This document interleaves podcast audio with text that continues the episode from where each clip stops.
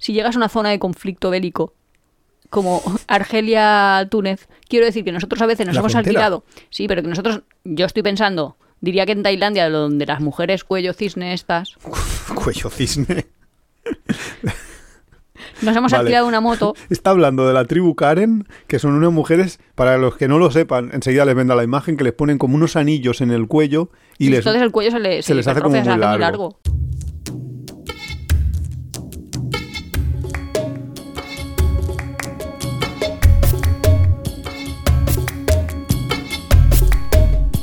Hola, bienvenidos a Tiempo de Viajes. Somos Iván y Nuria, este es el capítulo 24 de esta ya la cuarta temporada y hoy vamos a hablar...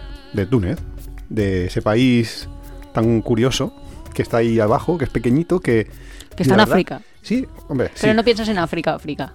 Ah, no, a- a- piensas en el Magreb, porque realmente África es muchas cosas. eh, es tan distinta como Sudáfrica, como Senegal, como Ya, pero yo qué sé, Egipto. creo que si a lo loco piensas África y piensas Congo. Hombre, África eso es el África negra. negra. Pero bueno, cada uno que piense en el África Bueno, que que piense quiera, lo pero que quiera, pero hoy vamos a hablar Áfricas. de Túnez.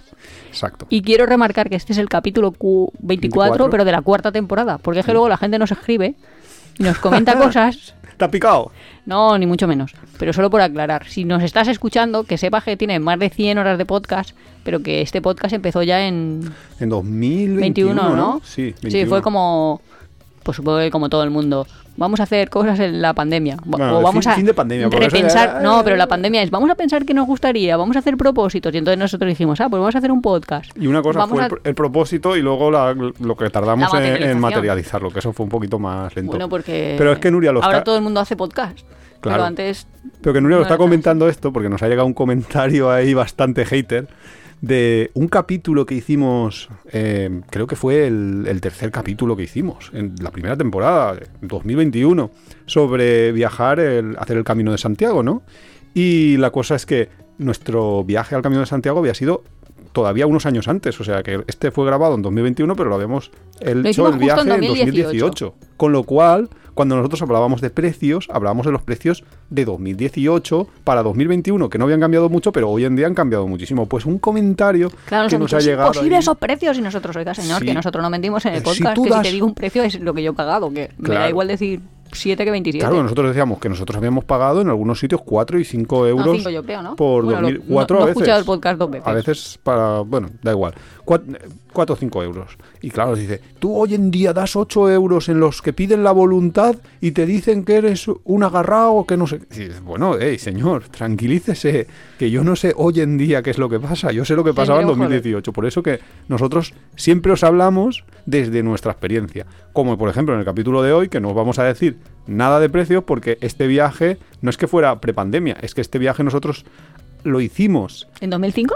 Como sí, por ahí, por 2005, no, no he mirado exactamente el año, Sí, pero es que además nosotros lo hicimos de una manera distinta a, a como yo recomendaría hoy en día que se hiciera, que es por libre. Nosotros lo hicimos con un paquete turístico. ¿Por qué? Porque salía mucho más barato en aquel momento que comprarte los vuelos. Simplemente comprarte los vuelos ya era más caro, no digamos ya después el hotel y los transportes.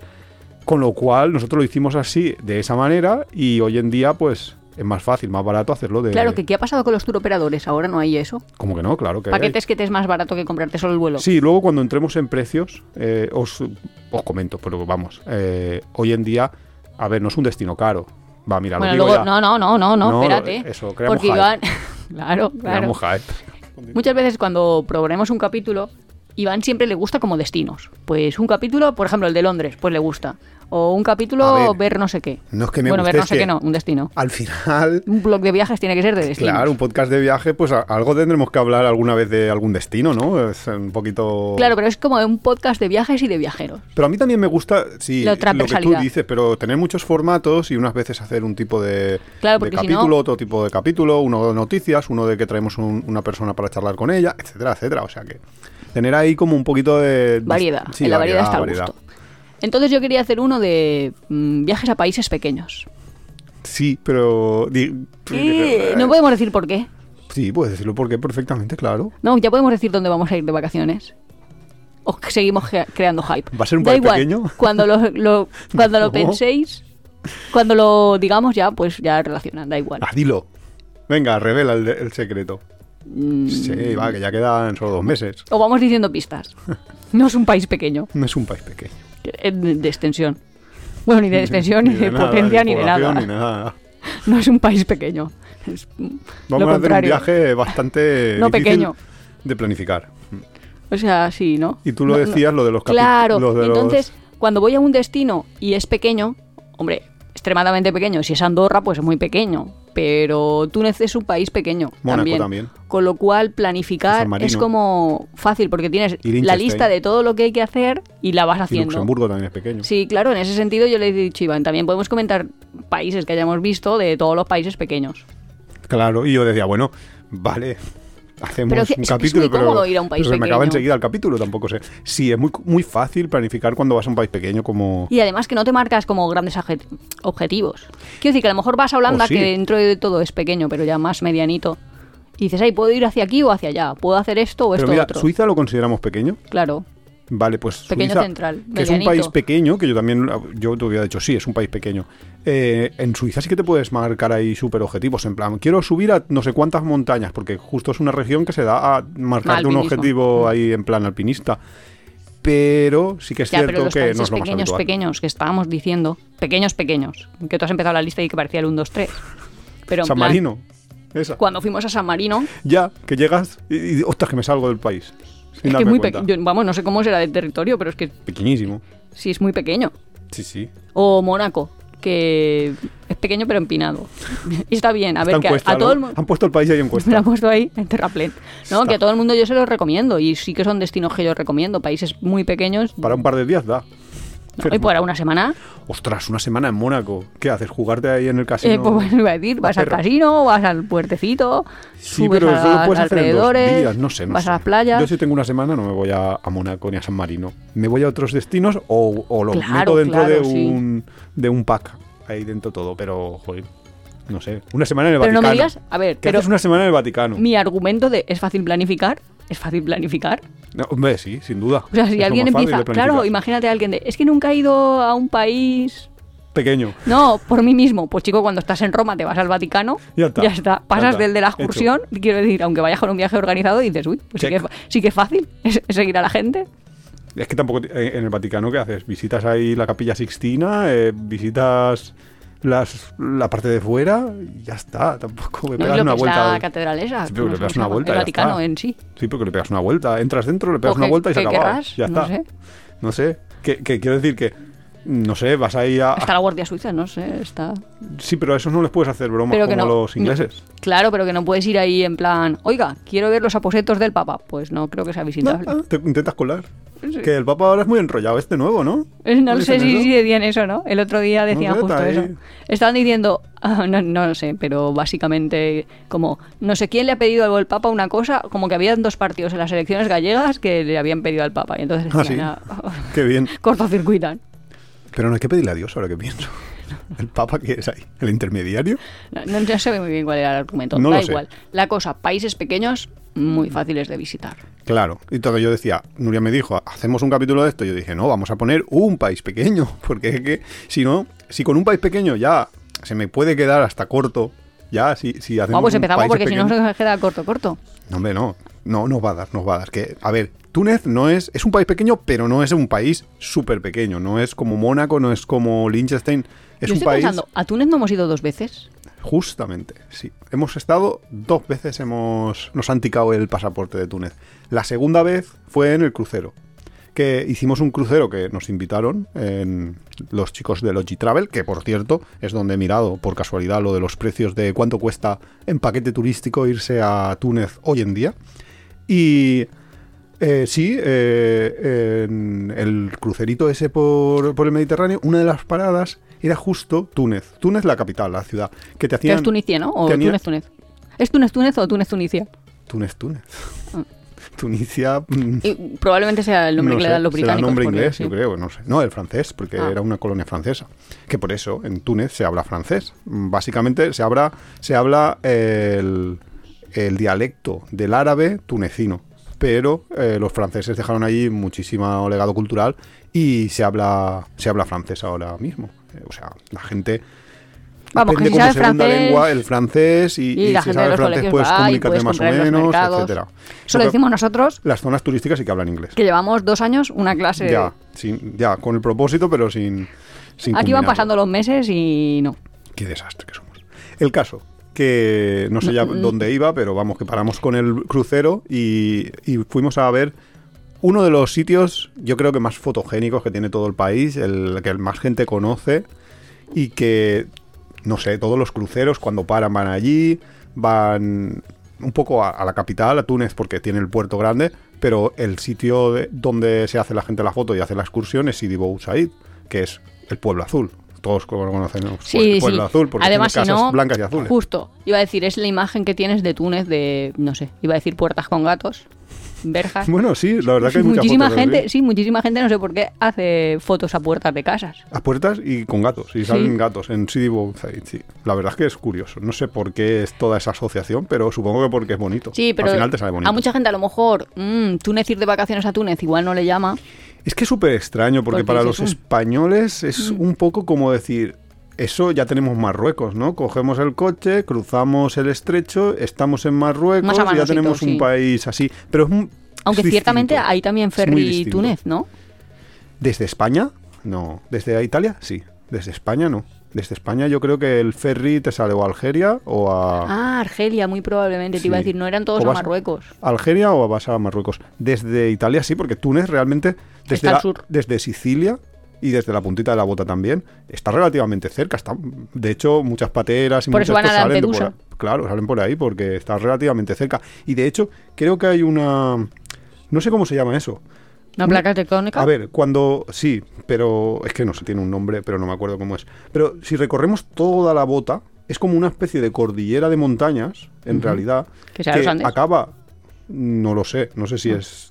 O sea, no sé si Los geológicamente Apeninos. tiene algo que ver. Pero sé que... eh, si tú ves un dibujo, si quitáramos el agua del Mediterráneo, si tú vieras un dibujo de Que toda la la, placa, cordillera que recorrería la parte de la bota, toda la bota desde arriba hasta abajo, tocaría el balón ese que está chutando, que es la isla de Sicilia, y justo se conectaría con África eh, por ahí. O sea que, O sea, que es las montañas que tiene muy poca altura el agua del Mediterráneo en ese punto.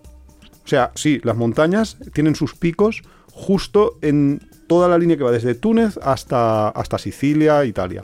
O sea, que ese- esa zonita, el agua tiene poca altura, o sea que los barcos con poco calado incluso pueden navegar. Eh, con poco calado, no quiero decir que, que, con- que no, no, no, no estás, podrías hasta nadar viendo el fondo marino, que no está Ya, mucha que no altura. tienes ahí una no ves ahí que ves negro de todo ahí, de repente porque Las profundidades Exacto, abisales, o como se exacto. llame eso. o sea que hay poca altura, entonces pues, pues tienes como la montañita submarina. No sé, lo he explicado fatal porque yo de geología, pues Eso iba a decir, podríamos llamar un día un, un geólogo que un nos lo geólogo y que nos lo cuente bien. Pero vamos, ya que esa nos es gusta la, mirar idea, mapas. la idea así en genérico.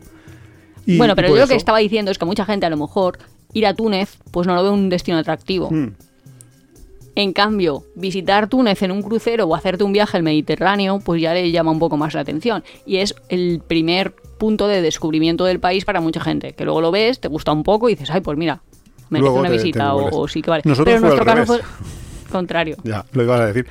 Es que claro, pero nosotros... También eh, es verdad que nosotros fuimos a Túnez como quien va a, a donde sea. Que, Explica eso. pues que salió, es que como nuestro algoritmo era lo más barato que no hayamos ido, pues salió Túnez y fuimos a Túnez. Tampoco es que pensáramos mucho más. Mm. Encima era un viaje de Pascua, En realidad, que antes en Pascua no hacía tanto calor como ahora en Semana Santa, previsiblemente. Tampoco sé qué calor va a hacer este año en Semana Santa. bueno, Tampoco lo voy a vivir, no haga lo- el que haga aquí, no lo- yo te voy a estaré allí. decir, Tú vas a estar en otro sitio. Con lo cual, no sé.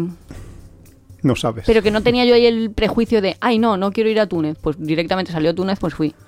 Sí, Y luego me gustó, pues también es cierto que Túnez ha tenido... tiene, tiene sabor a té de menta. Túnez ha tenido un, un problemita, vamos a decirlo, después de lo que llamaron las primaveras árabes. Nosotros habíamos ido- nosotros fuimos, antes de las dos veces que fuimos, fuimos previos a las primaveras árabes, cuando los, las potencias occidentales montaron ese circo que llamaron luego las, la primaveras árabes, donde, oh, nos vamos a liberar y todas esas cosas. Túnez era uno de los países más abiertos en todo el mundo del Magreb, en todo el mundo musulmán en general. De, de hecho, nosotros cuando fuimos, en muy Sí, pocos sitios, estaban- las mujeres iban sin velo ni nada, y en pocos sitios se veía ahí como, pues, eh, no sé, como un poco fervor religioso o cosas así, que era solo en, las- en las partes Solo donde las eran... mezquitas y los viernes. Sí, y había un, no sé qué ciudad, que, que era una ciudad que era considerada sagrada, dentro de, que son una de las paradas de, de- que deben de hacer de peregrinación a la Meca los, los árabes cuando salen desde Mar- Marruecos, Argelia, pues paran allí, es una de las ciudades santas, pero quitando de eso, era una, pues eso, lo que decíamos, era un, un sitio donde la mujer iba sin, sin velo, que no se veía ahí una locura, podías incluso, nosotros que no éramos musulmanes, podíamos ir a las mezquitas Sí, podías visitarlas, entrar sin por problemas, dentro. que eso sí no, que es no cierto pasa en todos los eh, países. las en las mezquitas hay zona de mujeres y zona de hombres, pero de rezo. Pero luego, si las visitábamos los dos juntos, no había cosa. Sí, no había un gran problema cuando... que eso, por ejemplo, luego en países tipo Arabia Saudí, Ah, no, no, ahí Dubái es y todo eso, ahí lo hemos visto diferente. No, no, eso es una locura. También, sí, pero que no lo había visto yo. Sí, sí, sí, no. Yo me creía que antes visitar una mezquita era como ahora visitar una iglesia. Y luego, después de esos países, pues Ya no, no, tengo esa idea. no te vino la misma. Bueno, la cuestión, que el, el- después de las primaveras árabes, eh, todo esto, se, muchos pa- partidos y muchas fuerzas, digamos, religiosas, extremistas, eh, tomaron, Mar- eh, tomaron eh, Túnez como uno de los sitios donde había que, entre comillas, eh, no sé cómo Actuar. decirlo, pe- para no hacer amigos, pero vamos, sí, que había, Intervenir.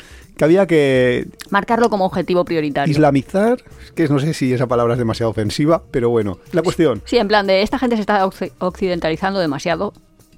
Así que vamos a... Vamos a seguir manteniéndonos en el redil. Entonces, Todo esto es interpretación libre, Iván. bueno, sí, pero bueno, sea que creo que, que está bastante basada con la en- realidad- No, eso está bastante basado en lo que ha pasado en la realidad y en, los, en lo que muchos historiadores, muchos investigadores han comentado sobre Túnez. Ah, la cosa, que en 2015... eh, Hubo bastantes atentados contra infraestructuras turísticas, etcétera, etcétera. Y entonces el país como que se cerró un poco al turismo.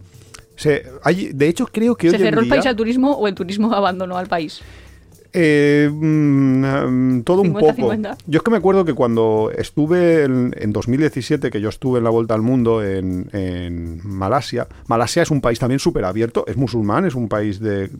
Pero ahí sí que le van las mujeres con el velito. No, en Malasia no iban con el velo, se han vuelto después de 2017 también. Entonces, y me comentaban eso, me comentaban que en Indonesia, Malasia, lo que ha pasado es que se ha ido el país conforme ha empezado a crecer todo el tema este del fundamentalismo en determinados sitios, porque realmente, imagínate si está lejos eh, lo que es el, la parte de, Ya, lo que es... de, de donde está el conflicto realmente, que es el Oriente Medio, hasta Malasia. Indonesia, la de distancia que hay.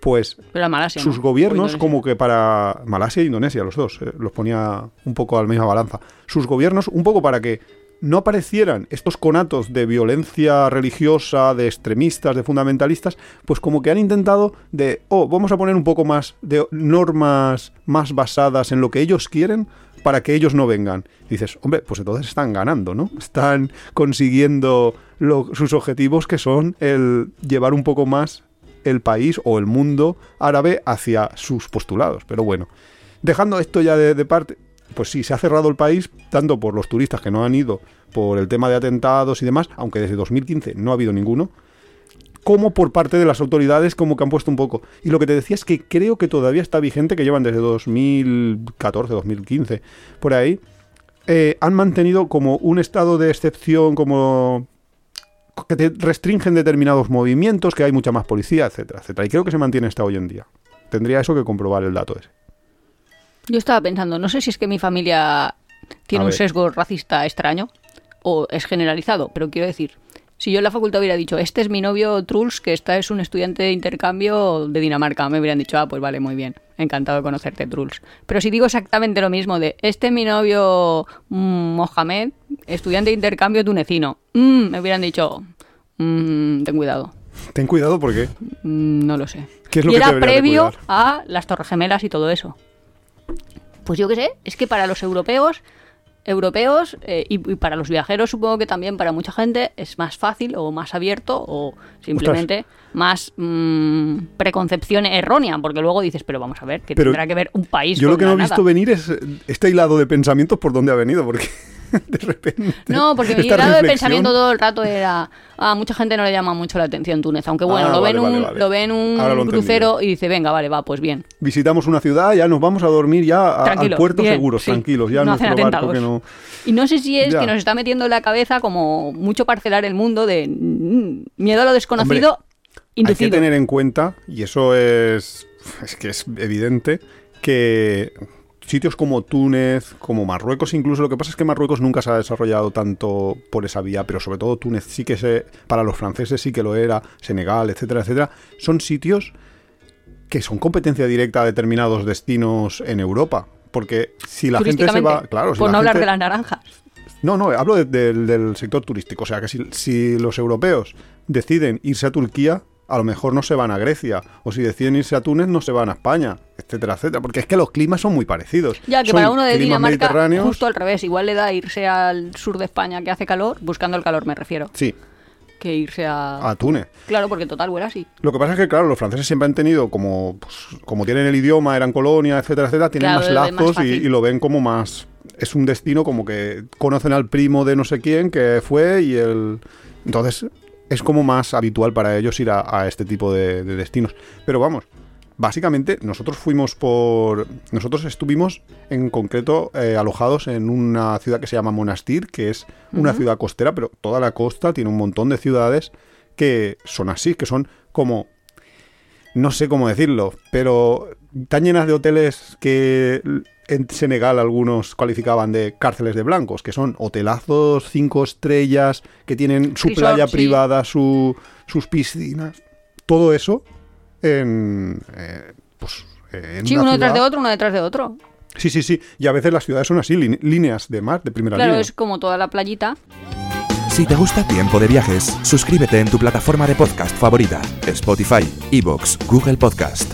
Puedes apoyarnos muy fácilmente dejando un comentario, dándole al like o compartiendo en tus redes sociales. Nos ayuda a crecer y nos encanta recibir vuestros comentarios y sugerencias. También tienes el blog apeadero.es, donde encontrarás contenidos adicionales sobre el tema que tratamos en cada capítulo. ¿Qué te parece si empezamos? Porque ya hemos empezado a dar algunas pinceladas. El clima ya lo hemos dicho que es como... Pues hay que pensar como en Alicante. Pues más o menos ese es el clima. De no te va a hacer mucho frío en primavera ni en esto, pero no te vas a, a atrever quizás a bañarte en el mar. Claro, es que al final es Mediterráneo. Claro. Y como Pero- Sicilia, será parecido, ¿no? claro, sé, pero a partir de mayo o así hasta finales de septiembre es una muy buena Hombre, y más ahora que cada para- vez está más caliente el agua, ahora debe estar bien en bañarse en mayo. Sí, sí, sin duda. También piensa que está más al sur, o sea, que, que Alicante, con lo cual, pues yo creo que sí. Eso en cuanto a- al clima. Pero nosotros siempre hacemos ahí como nuestras cuatro partes, lo de las comidas, el alojamiento. Vale, el- pues lo de las comidas yo he empezado un poco, ¿no? O sea, a mí a Túnez me sabe a té de menta. a, a mí me sabe, me recuerda infinito a Marruecos, que es toda la cultura esta del tajín, el couscous, todo ese tipo de comidas los tienen también porque, claro, culturalmente están muy. Sí, bastante ensalada, está bueno. Sí, es comida mediterránea, es sabores para nosotros reconocibles. En ese momento no tanto, porque no había comía tanto couscous y todo eso, pero era como un descubrimiento, pero por mi propia experiencia vital. Quiero decir que ahora totalmente reconocible. muchas especias, poco picante, porque realmente. No, picante no, es una característica. No es una característica. O al menos en los hoteles, no. No es. Bueno, en los hoteles a veces también occidentalizan bastante la comida, pero Eso- bueno. eso digo. Pero dentro de lo que cabe, no, no es una locura de, de sitios de. Pues eso, más legumbres que carnes y Y bien. Sí, Una comida mm, que. que hambre no pasas. Sí, pero que, rara tampoco la notas. A que ver, para que a lo mejor nosotros, para los. comes muchas los veces a la de- semana lentejas y cosas así, que las comes hasta de, de guarnición, pero vamos, que porque tienen su base leguminosa. Pero vamos, que para los Pero del sur de bueno. Europa es una comida completamente pues, conocida, no es no son excentricidades. No, No, no tienen, pese a ser francés, comen panes de esos que ponen al sol, que parece un poco pan nan, pero no es pan nan. Sí, vamos, los típicos de pita, no sé cómo se llaman, pero sí, los típicos panes Sí, que no pita, llevan sí, como sí, sí, levaduras. Sería una buena forma de explicarlo. O sea, Eh, que comida, bien. comida, Un check pues, aprobado. tampoco hay que- Fácil, a no ser que sea muchas aceitunas. Sí, tampoco hay mucho más que decir. Cualquiera que haya ido a Marruecos, pues sabe las comidas que se comen en Marruecos, pues hay parecido, parecido. Tendrán su variedad. No será el couscous como en el Hmm. Claro, estilo, es que no sé cuál, pero será otro. A lo mejor no hay muchos restaurantes tunecinos. Por eso, porque para ¿En ellos es una. A lo mejor que para ellos, de hecho, es todo comida del Magreb, que será todo igual, que no hay. Supongo que tendrán sus variedades. Ya, porque en. Egipto tampoco es que se cambiaran mucho No, la, comida, que- con lo cual toda la, parece que toda la, la línea está en Magreb Costa, por lo menos. Magreb Costa. Suena a nombre de discoteca. Pero, pero sí, no. Comida bien, se come bien. Yo, yo sí que Luna comida roja. no diría, no diría nada. Transporte. Lo primero son los vuelos. Los vuelos desde España, 100 euros. Desde Madrid o Barcelona, ida y vuelta. Claro, Madrid y Barcelona están bien comunicados siempre. Claro, que aquí es cuando podemos decir lo que habíamos como empezado a comentar antes de qué es mejor, si un viaje por libre o un viaje Organizado. organizado. Yo he mirado los viajes organizados. Los viajes organizados te salen a partir de 320 y pico euros. ¿Una semana? Sí, una semana, ¿Con media pensión? Con alojamiento y desayuno. Ah, vale. En hoteles a partir de tres estrellas. Claro, aquí es donde viene el tema. Cuando nosotros nos fuimos, fuimos con un viaje que nos costó así, unas 350 euros. Claro, 350 por barba son 700, 700 euros. Solo el vuelo en aquel momento, solo el vuelo, costaba más de 400 euros por persona. Ya, es que Con lo valía cual- mucho la pena. Ya, ya, ya, es que ya estaba, ya no hacía falta más. Obviamente esto de los 320 y pico tal es en, eligiendo unas determinadas fechas, en temporada baja, etcétera. Pero bueno, a partir de ahí, Sí, que luego nos escriben y nos dicen que no lo encuentro, que me he Sí. gastado más. que no me, Señora, que yo no lo vendo. yo no lo vendo. El- vais a la web y lo encontráis o no lo encontráis. Pero es que, a ver, nosotros os decimos los datos de lo que hay. Entonces, 100 euros por los vuelos en temporada baja son bastante fáciles de encontrar tanto desde Madrid como desde Barcelona. 100, vale, digo 100. 100 a 120, 130, pero una cosa así. Es bastante fácil de encontrar. Y luego, en cuanto... ¿Trayecto? No, no, 100 por ida y vuelta. Ah, vale. En cuanto al transporte, allí tienes todos los típicos transportes de... Por tierra, mar y aire. No, pero que tienes eh, los autobuses, los, los... En Senegal tenías los Set Plus, que eran como taxis compartidos, pues aquí también existe un, un modelo de taxi compartido. Que un- normalmente se coge al lado del mercado. Sí, bueno, eso ya en cada ciudad supongo que estará en un sitio, pero vamos, que, que tienes todo ese, ese abanico de posibilidades, pero yo he mirado y he dicho, una semana cuánto te cuesta un coche de alquiler, 140 euros, conduces con el carnet español, que tiene, porque tienen un convenio que no sé qué, pues yo qué sé, no sé, yo me lanzo, yo me pillaría un coche tampoco- alquilado, es un país pequeño, con lo cual tampoco es que tengas... mm, Hombre, pueden hacer un, un viaje organizado como el que hicimos nosotros y te llevan para aquí y para allá. Ah, sí, lo que hicimos nosotros, nosotros es que lo que no teníamos un, o sea, nosotros teníamos un hotel, un vuelo más hotel y ya está. Y lo que hicimos fue comprar en el hotel, creo que por 100 euros, me suena a mí por persona, No lo como una vuelta que te pegaban dentro, de lo- dentro del país. Que estaba organizado por el propio hotel, pasabas una o dos noches en el desierto, que ahora luego hablamos sobre estos Ahí va a recorridos. decir, eso sí, yo sí que lo quería contar. Sí, ahora luego hablamos de, de los recorridos, ahora cuando lleguemos a la parte de turística. Pero bueno, es otra manera de, de verlo. Si lo que Sí, quieres lo hacer es... que quede claro que tú neces más que solo la capital. Que la Y- capital que tienes ahí. Pero es que en la capital casi nadie se va a quedar. Se van a quedar en las ciudades costeras, que son las cárceles de blancos, que luego además, si te toca un hotel, imagínate que, que te pillas un hotel sin mirar. Te puede pillar un hotel que esté a 7 kilómetros, que te digan que está en Monastir, que esté a 7 kilómetros, porque es que ya digo que todos los hoteles es una, la- una línea en primera costa. toda la primera línea la han construido. Eso es peor que, que la costa de Alicante. Entonces, te puede pasar eso y si no tienes un transporte vas a estar eh, todo el tiempo en el hotel, con lo cual vas a tener que pagar los precios que te digan los del Sí, hotel, luego el taxi de hotel. todo lo del hotel. Conclusión, eh, píllate un coche. Te llevas, llegas a, a- Te- Hazte unos amigos, ya soy cuatro. también. Llegas a Y van a Túnez capital, momento. llegas a Túnez capital, te pillas un coche, te vas a tu hotel en tu coche tranquilamente y ya está. Y eso te cuesta menos que comprarte el, eh, los paquetes estos turísticos que son hotel más vuelo más el traslado al hotel. Y luego no tienes nada. Eso que por persona te cuesta 350, al final acabas pagando 700, aquí pagas 100 por el vuelo, dos personas 200, 140 por el coche, 340 y luego el hotel, hablamos que es el siguiente punto, alojamientos, ¿cuánto cuestan? 30 euros, lo más barato, lo más tirado que encuentras, pero con 50 euros en temporada baja encuentras 5 estrellas. Con lo cual vete a 50 euros, no seas... Ah, no, pero no, No me parece súper barato, ¿eh? No es súper barato porque no hay ningún alojamiento. Es que claro, es un país muy, muy dado a los alojamientos así como de súper turísticos. No hay mochileros, no hay... No hay Ya, que es un poco como el sur de Tenerife. Pues igual, sí, quizás, sí, como... Ya que son hoteles, líneas de hoteles, Está de hoteles, muy de hoteles, pensado para, para que vaya gente. para ese tipo de, de turismo de, de sol y playa, ¿no? Como que vas a ir a estar en, el- en la piscina un rato, te vas a la playa, tal, luego a lo mejor visitas algo en particular un día, haces una excursión al desierto, haces un no sé qué, pero que no, no es que estés moviéndote continuamente por distintos sitios, es- está enfocado a, otra, a otro tipo de turismo, que te puede gustar más o te puede gustar menos. Yo creo que el país es súper interesante y súper chulo y moverte y no estar siempre en el mismo sitio es bastante interesante porque a pesar de ser pequeño, elegir un único sitio y hacer excursiones cada día puede ser un poco No, no, no lo veo. No, yo, Nuria, no lo cansado. veo. Nuria no lo ve. Recomendación, o sea, para que la gente se lo quede ahí en su memoria. No lo veo, ¿no? Está lejos. Sí, los, los distintos puntos podrían ser, ser demasiados kilómetros, demasiadas horas de trayecto cada día. Y que hay una zona que es casi desierto, ¿no? Exacto, y que no te vas a quedar en el centro, que es un desierto, porque ahí no hay nada. Eso es lo que yo poco- más no veía de Hmm. Tiene, me, me recuerda un poquito, creo que esta sí que tiene carreteras por el medio del desierto ahí, pero me recuerda un poco a Islandia, que tiene una carretera que lo circula todo, los, La todo, o sea, la Ring Road, que vas eh, un poquito yendo de punto a punto interesante, porque en el centro de Islandia lo que hay es hielo, volcanes. Eh, aquí no, aquí hay desierto, es todo lo contrario, pero es un poquito ese rollo, con lo cual, si te quedas en un único punto, imagínate en Islandia lo mismo, si te quedas en un único punto, para irte a la otra punta tienes que rodear todo y es un poco demasiadas horas como para como para que te salga cuenta. Es mejor tener como no sé, para mí, para mí ir a este hotel hoy, mañana me voy a este otro, que a lo mejor en el otro sí que te quedas ahí como dos días y haces excursiones para aquí y para allá, pero yo lo organizaría de esta manera. que de hecho hay un sitio que no sé si nosotros lo hemos visto, que es la Puerta del Desierto.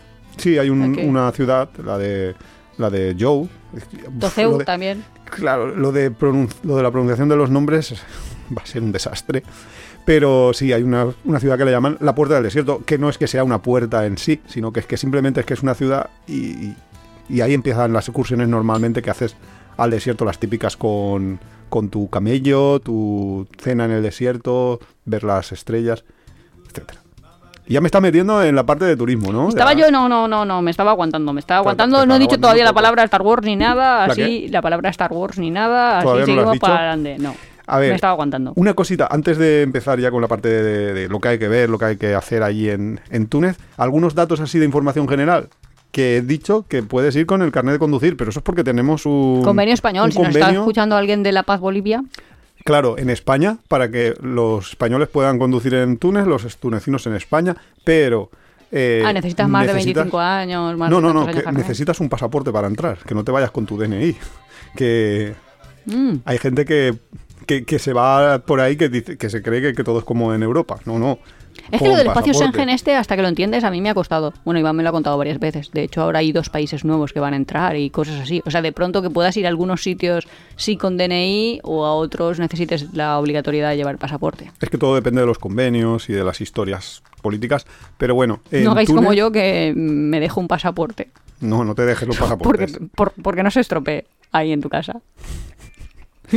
Luego te van denegando entrada a países. Es lo que tiene.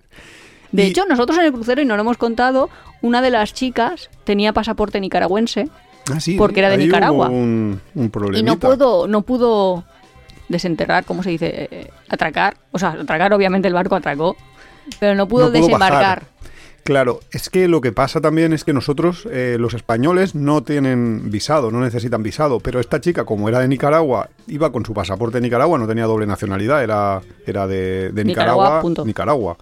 Nicaragua no tiene un, un, un convenio con... Managua, qué Manila, digo yo.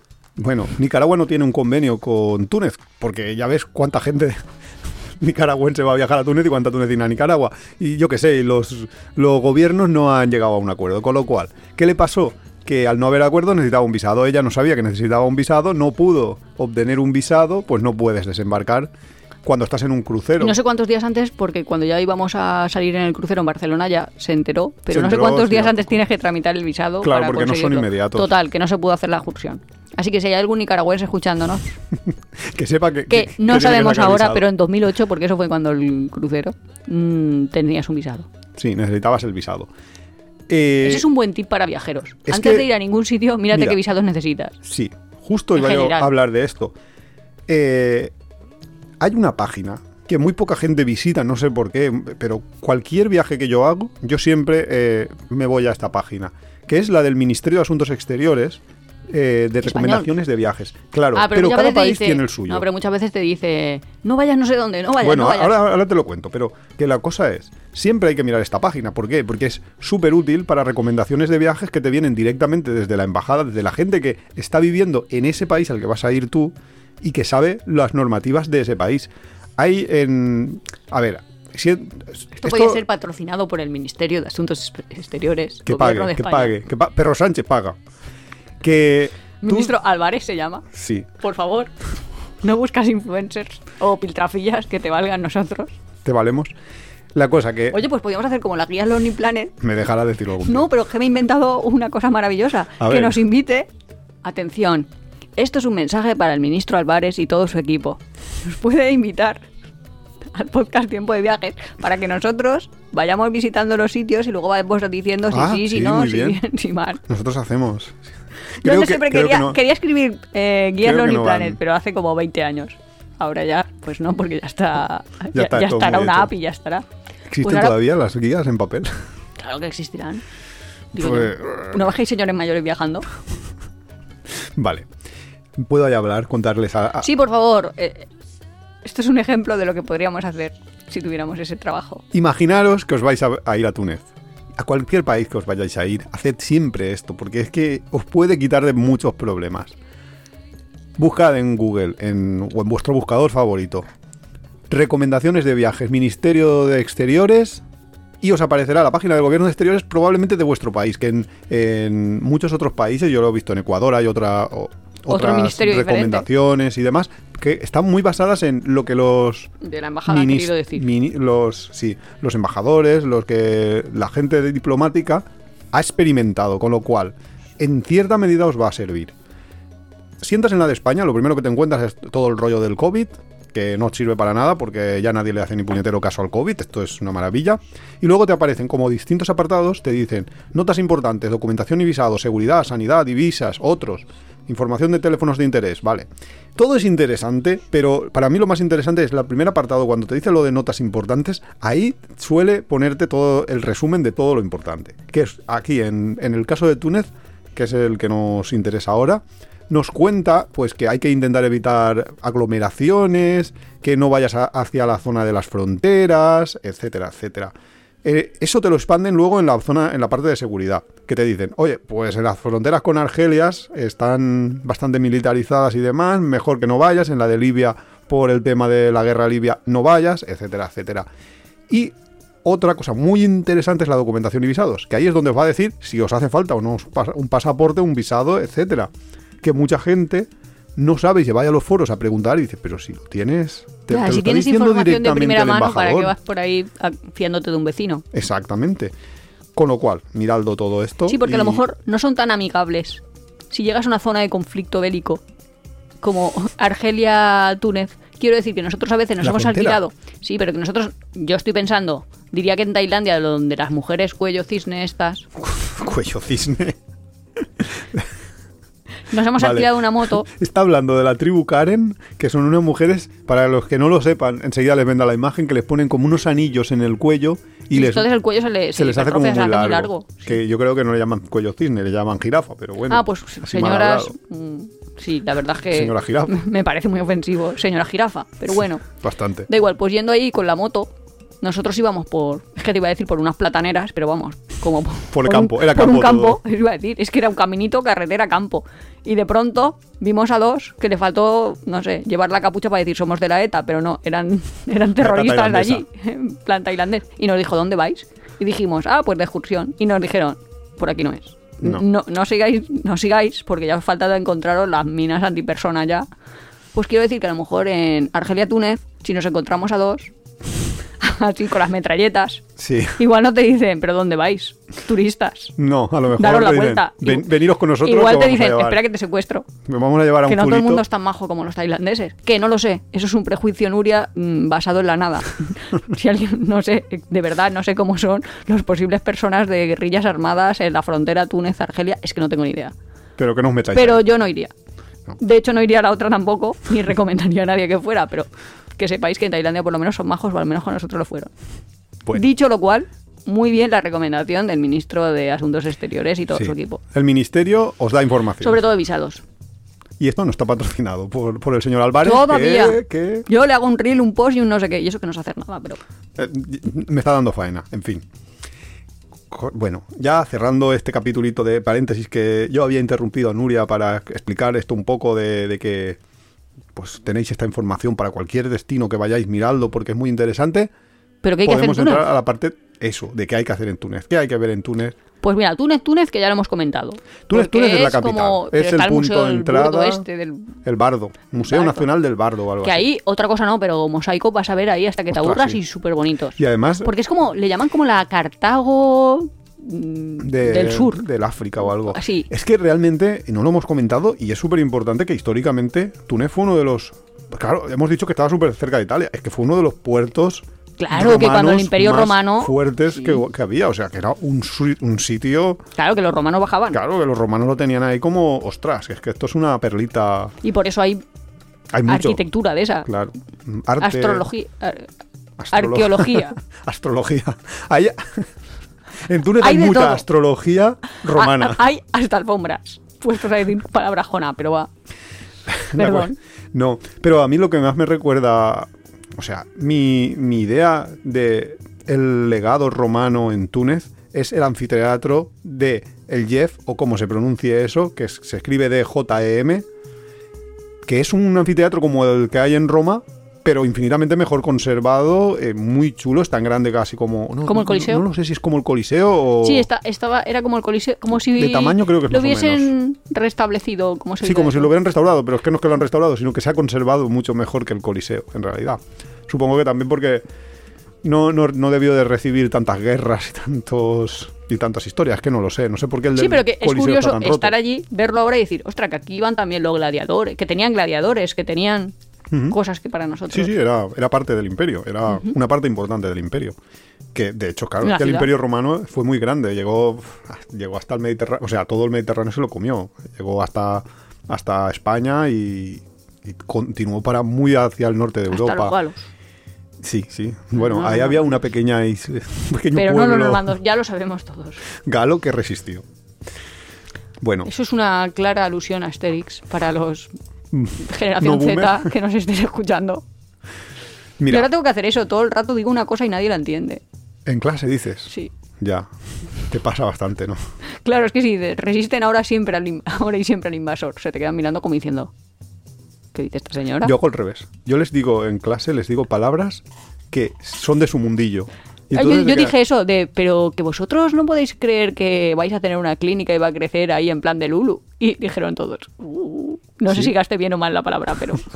No, no, yo, yo les digo, no, una persona random. Y se quedan, ah, No, pero es que para mí una persona random creo que es, o sea, es Ya lo has como- interiorizado. No, creo que es vocabulario Nuria que ha pasado al más media. ya, también posible.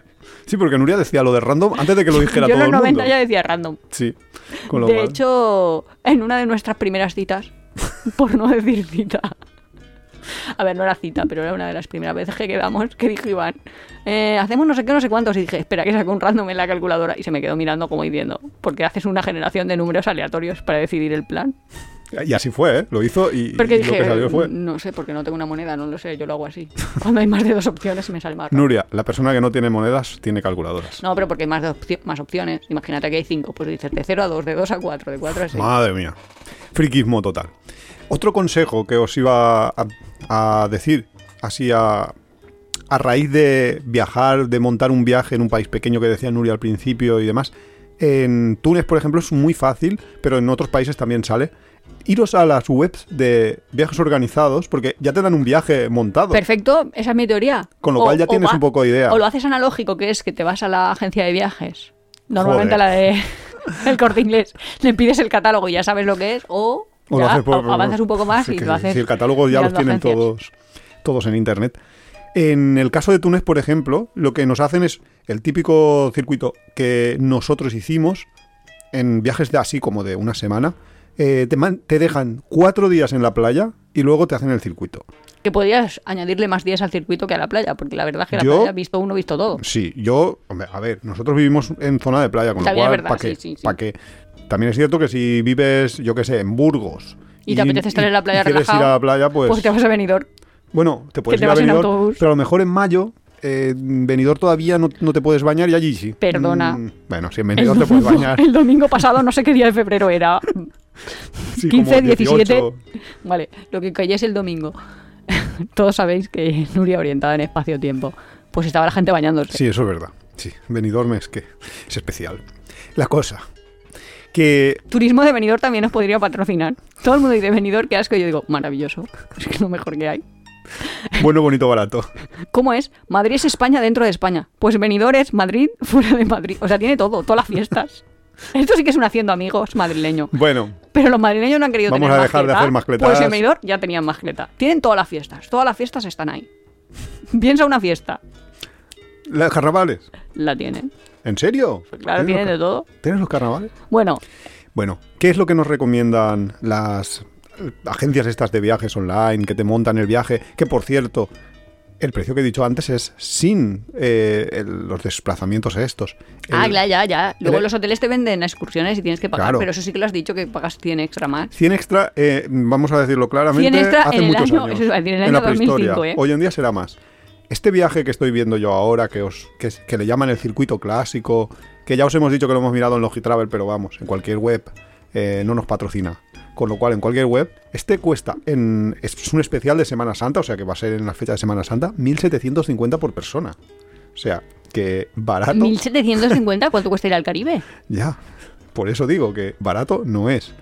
Lo que te dicen de hacer, o sea, lo que ellos hacen es, llegas en un, tu vuelo a Túnez, a la capital, que es donde llegan todos los vuelos, y te vas a Sous, de Sous, que Souse, que yo, Susa, creo que se pronuncia, pero vamos, Susa es eh, una ciudad que tiene...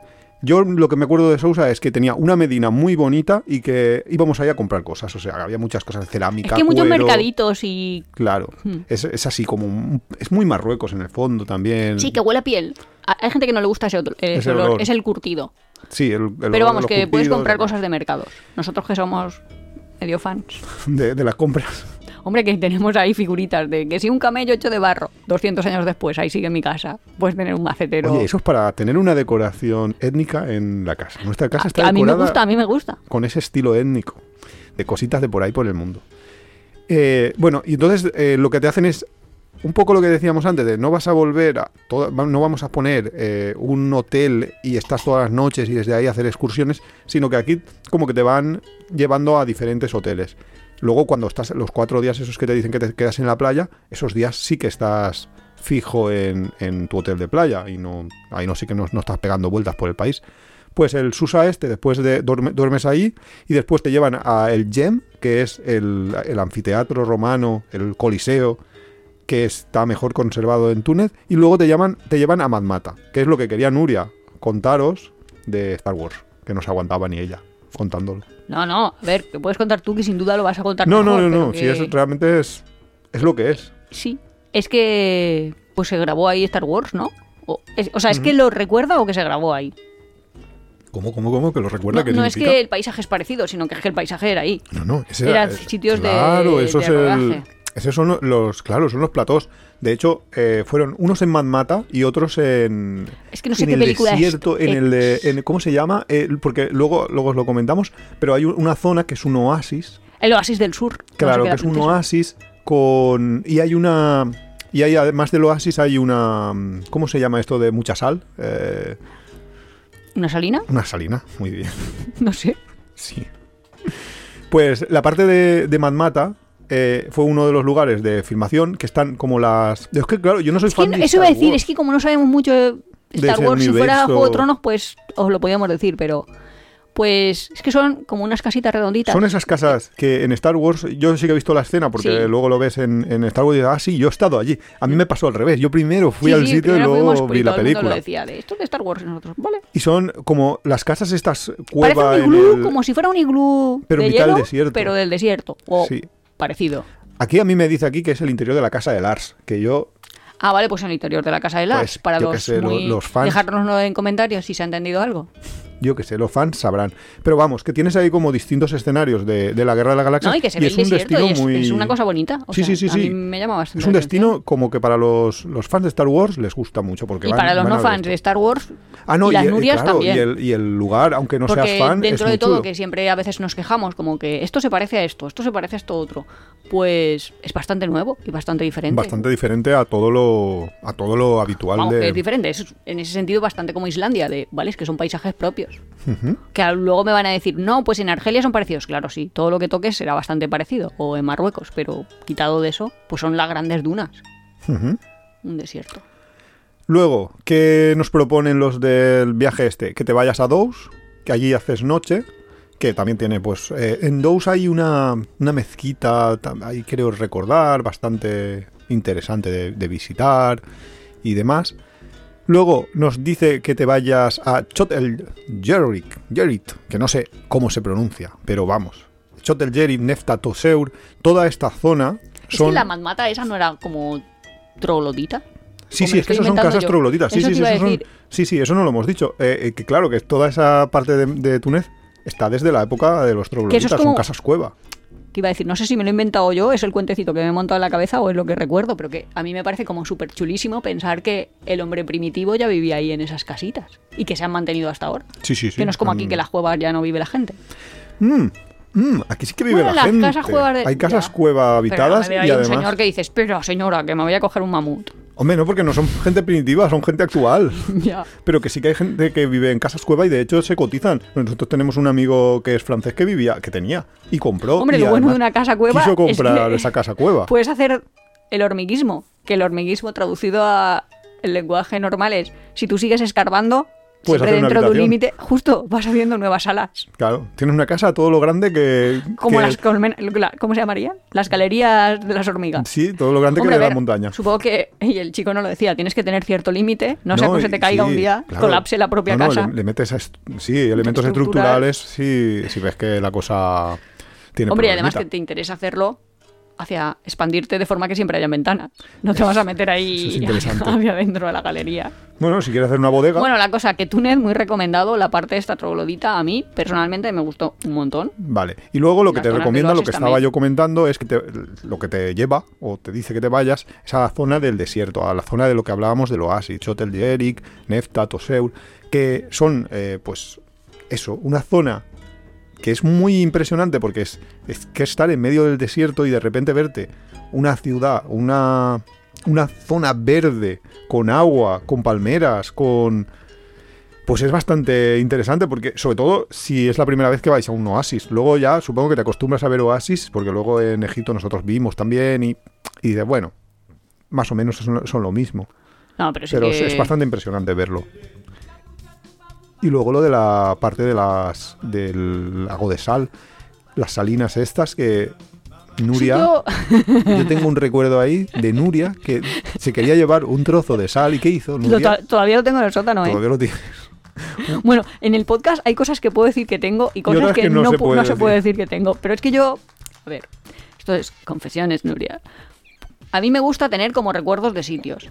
Y ahora ya sé que, que Iván ya me lo dice de, no, Nuria, no puedes coger piedrecitas de donde te dé la gana. Pero yo, por ejemplo, mm, voy por ahí, no voy a decir dónde ni nada, eh, me encuentro un meteorito y digo, uy, qué bonito, para mi casa. Y más cosas. Nuria trayéndose el mundo a casa. Claro, a mí eso me encanta. Y además ahí como luego le pongo ahí un adhesivito de estos de tal sitio, estos de tal otro sitio. Que para que en realidad son coger piedrecitas, que pueden ser desde diamantinas de Brasil o piedras de oro, así pero pequeñas, ¿eh? tampoco os creáis que...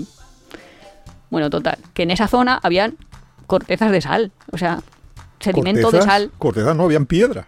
Claro, sí, sí, pero que es como, como una playa de cala y luego tiene como un sedimento de sal, con lo cual si tú lo arrancas pues tienes como, como un trozo de cemento, no sé, como un marquito de sal. Y yo lo tenía.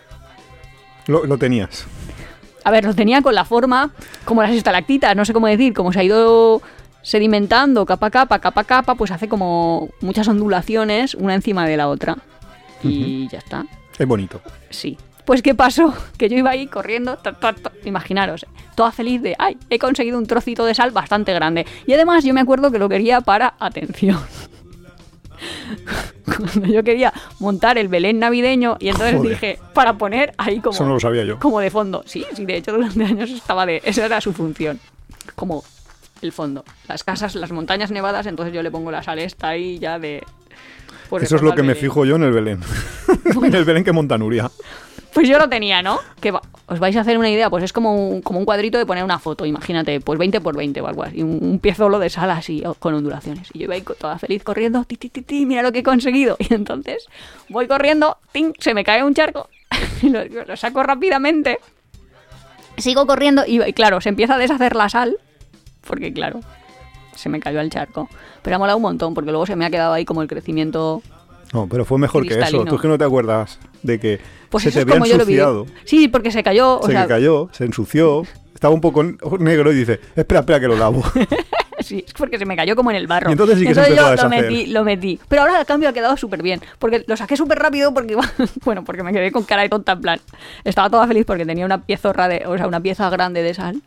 En fin. en fin, esas cosas que pasan. Pues ahora se ha quedado Física dice que estudiaste tú en la el tonto que eres, pero es que estaba yo ahí, ahí, mi Belén. Qué bien va a quedar. Bueno, y luego ya lo que te dicen en el esto, ya que te vuelvas otra vez a... Bueno, que te vayas, porque no, no vuelves. Vas a la ciudad de, de Hamamet donde, o de Monastir, porque te dan varias opciones de hoteles y ya está, y que te quedes ahí en la playa. Pero, por ejemplo, en esta excursión, en esta vuelta que te han dado por el país, ¿no te han llevado a la, a la ciudad que decíamos antes de los pueblos blanco y azul, de Sidi Bou Said? No, el no te han de llevado los artistas. porque querrán venderte la excursión luego, que, que ah, eso es lo más seguro que vas. O sea, la gente cuando va. Sí, sí, la gente, o sea, es que cómo no vas a ir, es eso- yo creo que es el sitio más fotogénico de todo el país y que más gente va, con lo cual tienes que ir. Buah, yo sí, yo tengo un pequeño articulito de estos de viajes de la National Geographic y ellos sí que te llevan ahí Claro, a la... no, no. ¿Cómo que te llevan? Los de sea, National Geographic ahora Cosas, cosas que tienes que hacer. Ah, que pues dentro de tienes que que, te dicen, pues dentro del Túnez ves al Museo Bardo, que es la enciclopedia de los mosaicos. Claro, pero sí, sí, sí, lugares tienes un montón y te da para estar toda la semana visitando sitios. Lo que pasa es que los viajes estos te los organizan así como para que estés cuatro días en la playa o tres días en la playa y el, resto visites. Pero te da para una semana y muchísimo más.